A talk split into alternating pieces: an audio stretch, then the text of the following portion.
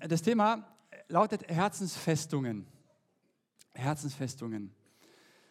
Ich habe es gerade eben gesagt, wir haben uns Kapitel aus Davids Leben angeschaut, die wirklich spektakulär waren, sehr, sehr spannend. David hatte wirklich ein sehr spektakuläres Leben und dazu gehört, dass man wissen muss, dass David nicht als König geboren wurde. Er wurde nicht in einen Palast hineingeboren. Er hatte kein Land, das er regierte, sondern wurde im Alter von circa 14 Jahren als König berufen. Mit circa 30 hatte dann sozusagen sein, sein ähm, Amt als König angetreten. Das heißt, es lagen tatsächlich 16 Jahre zwischen der Berufung und dann der Intronisation zum König. Und David hatte einen langen und einen sehr, sehr steinigen Weg vor sich, bis er an die Krone kam, beziehungsweise an die Macht.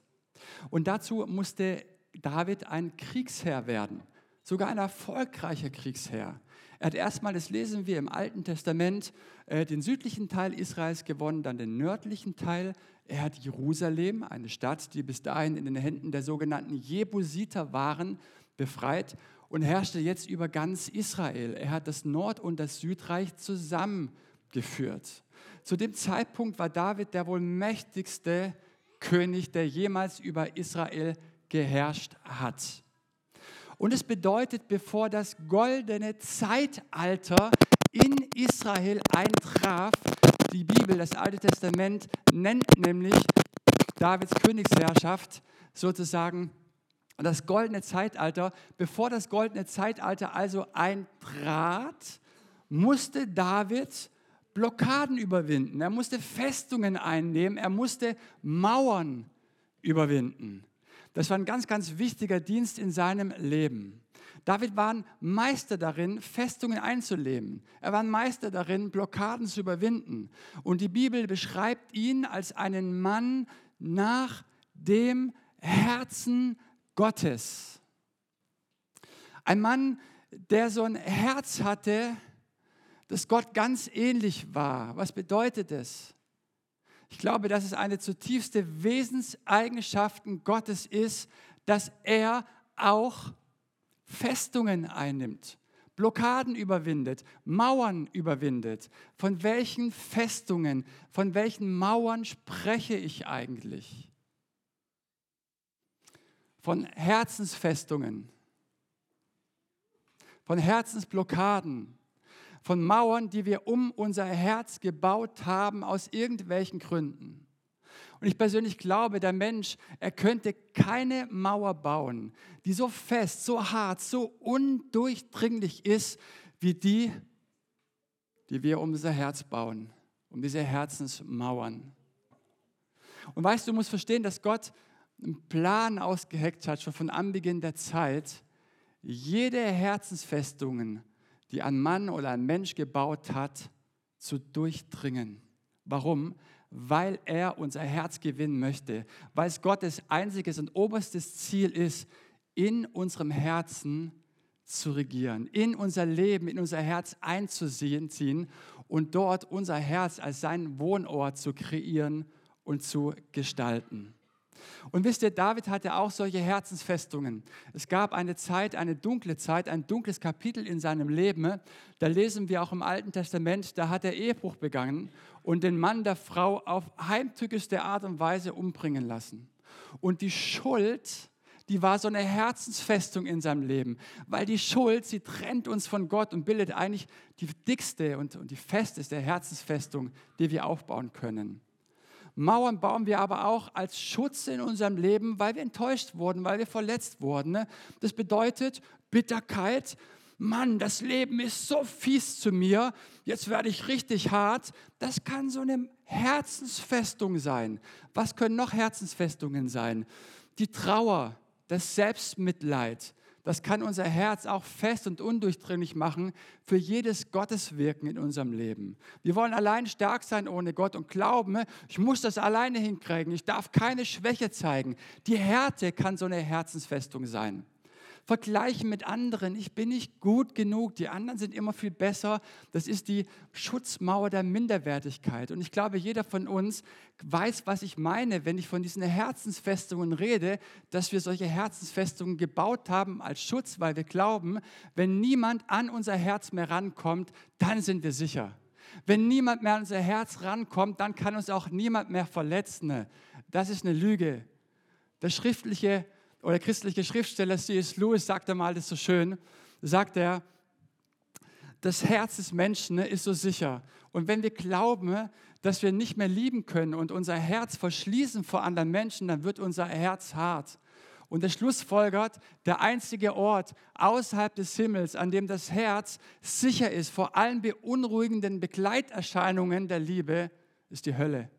Nur dort bist du wirklich sicher. Aber wenn du lieben willst, dann musst du dich verletzlich machen.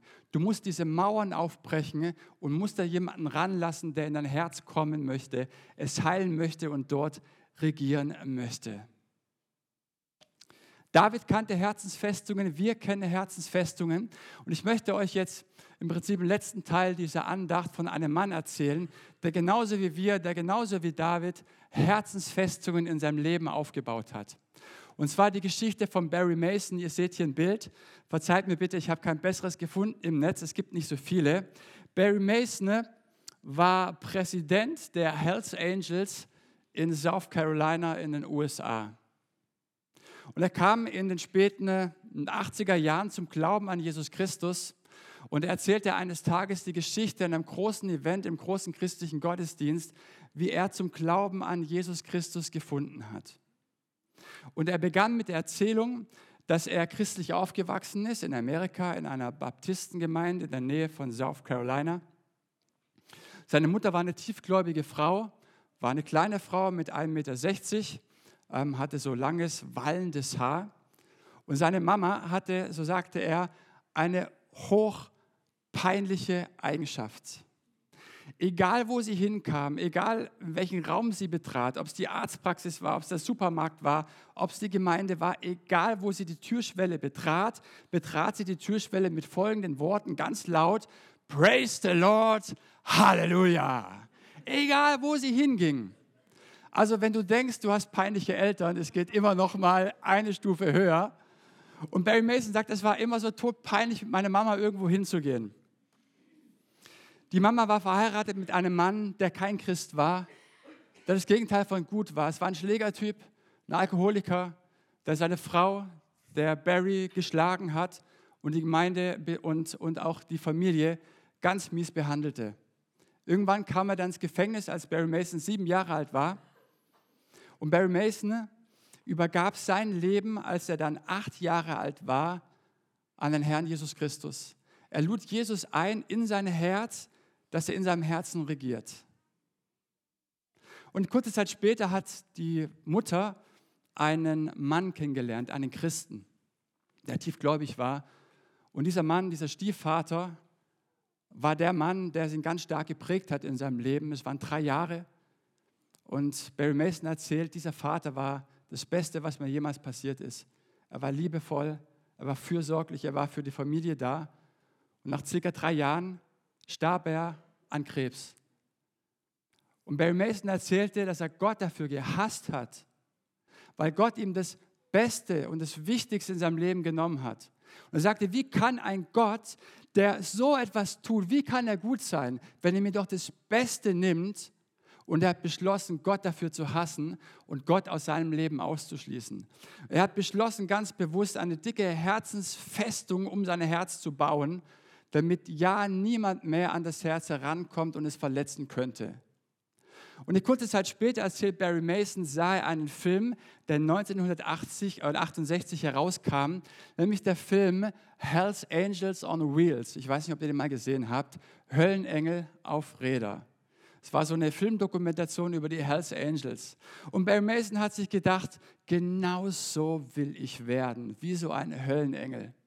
Genauso brutal und genauso grausam, genauso schrecklich wie dieser Hells Angels. Und er sagt, er hat einiges dafür getan, um tatsächlich auch so böse zu werden. viele Schlägereien, er war ein Jugendknast, er hat schwere Körperverletzungen hinter sich, er wurde Zuhälter, er hat mit 18 schon das erste Striplokal gehabt, die erste Nachtbar, er war relativ äh, schnell auch, ähm, ähm, ähm, hat mit Drogen gedealt und wurde einer der gefährlichsten Typen in Amerika und würde sozusagen zum Distriktleiter in South Carolina ähm, berufen. Und dort hat er mit einer Angst- und Schreckensherrschaft geherrscht. Barry Mason erzählte, während andere Leute in ihrem Gartenhäuschen irgendwelche Gartengeräte und Rasenmäher haben, hatte er Pumpguns, Handgranaten und irgendwelche Sturmgewehre. Also ein ganz fieser und dunkler Typ. Und eines Tages erzählt Mason weiter, hatten sie bei ihm in so einem Nachtclub, hatten sie eine Distriktversammlung. Also die Hells Angels Distriktleiter aus ganz aus den Bundesstaaten Amerika, die kamen also zusammen an einem Samstagmittag. Also an diesem Ort waren in diesem Nachtlokal also die gefährlichsten Typen Amerikas versammelt. Und Barry Mason erzählt, an den einen Tischen tanzten dann die Mädels, auf den anderen Tischen waren lauter verbotene Substanzen aufgebaut, die haben sich regelrecht getürmt. Unter den Tischen waren Halterungen angebracht für die Pumpguns und für die Waffen, denn jederzeit hätte eine befeindete oder verfeindete Rockerband den Raum stürmen können und so musste man schnell die Waffe greifen und dann anfangen zu schießen. Und Barry Mason erzählt, sie hatten wirklich eine richtig, richtig gute Zeit miteinander, zumindest aus seiner Perspektive.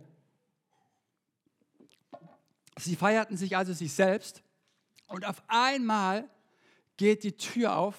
Eine alte Frau mit circa 1,60 Meter groß, mit langem, wallendem weißem Haar, steht an der Türschwelle und schreit, Praise the Lord, Halleluja.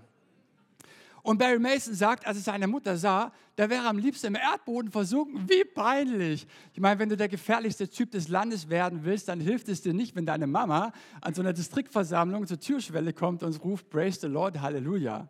Und er rennt zu seiner Mama hin und sagt, Mama, was machst du hier? Du gehörst dir nicht her. Und sie schließt so hinter ihm die Tür und sagt zu ihm, du aber auch nicht. Und er sagt, doch, ich gehöre hierher, ich bin ein Hells Angel, ein Höllenengel. Und sie sagt zu ihm, mein Sohn, ich habe heute Morgen mit Jesus über dich geredet. Und er hat mir gesagt, du hast dein Leben, als du jung warst, ihm übergeben. Und er hat mir gesagt, ich soll zu dir kommen und dich daran erinnern, dass du kein Höllenengel bist, sondern ein Kind Gottes, ein Sohn des Höchsten des Himmels. Und Gott hat dich niemals vergessen, nie, zu keinem Zeitpunkt. Er war immer bei dir und er hat dich immer gesehen. Und Barry Mason sagte, in diesem Augenblick, als seine Mama ihm das sagte, war es so, als wenn seine Herzensfestung, diese dicke Mauer dieser Brutalität gefallen wäre. Als wenn Gott so tief in sein Herz gedrungen war und er brach zusammen in Tränen und übergab ganz neu sein Leben Jesus Christus. Und ich finde die Geschichte deswegen so faszinierend, weil sie sein Leben völlig verändert hat.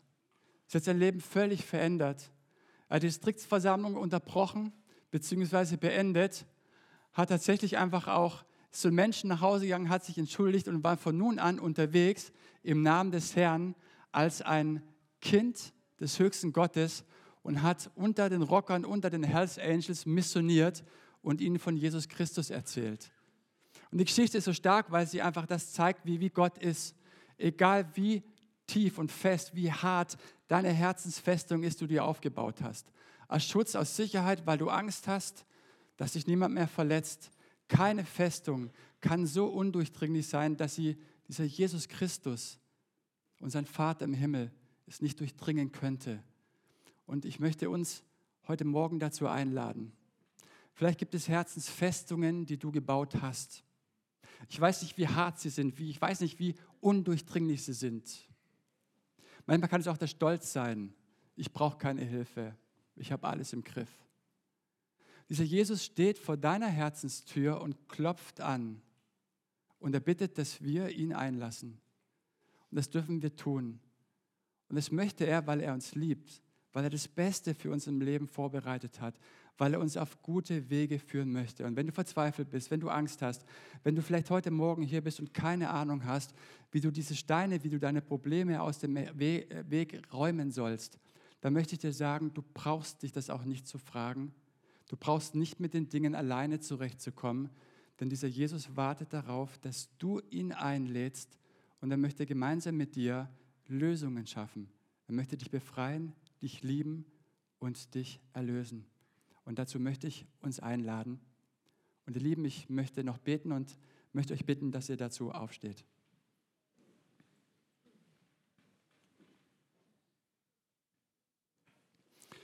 Herr Jesus, wir danken dir für dein Wort, wir danken dir für das Leben des David. Wir danken dir, dass David Mauern, Festungen eingenommen hat, Blockaden überwunden hat. Und wir danken dir, dass du ein Gott bist, der ebenfalls Festungen und Mauern, Blockaden des Herzens einnehmen möchte. Doch du zwingst dich niemanden auf. Du stehst wie ein Gentleman vor der Tür und klopfst an. Und wer dich einlässt, zu dem wirst du einziehen, sagt ein Wort, und du wirst mit ihm gemeinsam Mahl halten, Gemeinschaft haben, gemeinsam essen und trinken. Und ich danke dir, dass es eine Entscheidung ist, die an uns liegt. Wir dürfen weiterhin unser Herz dir verschließen und dich aus unserem Gedächtnis streifen, streichen. Aber dennoch wissen wir, du bleibst an uns dran, weil du einfach ein gnädiger Gott bist. Und du bist da einfach auch wirklich hartnäckig. Und ich bitte dich, dass du uns begegnest und dass jeder von uns, der heute Morgen hier ist, dieses Klopfen an der Türe wahrnehmen darf und hören darf, hier ist ein Gott, der möchte unsere Festung des Herzens einnehmen, weil er dort in der Mitte unseres Herzens leben möchte, uns lieben möchte und uns geben möchte, was wir wirklich brauchen und zu was wir uns zutiefst auch sehnen. Und so bitte ich dich, dass du uns begegnest. Danken dir, dass du jede Herzensfestung überwindest in deiner Liebe in deiner Gnade und deiner Kraft. Und so möchten wir unser Leben dir ganz hingeben, dir anvertrauen und dir danken, Herr, dass du es in deine guten, fürsorglichen Hände nimmst. Darüber preisen wir dich und danken dir, Jesus. Amen.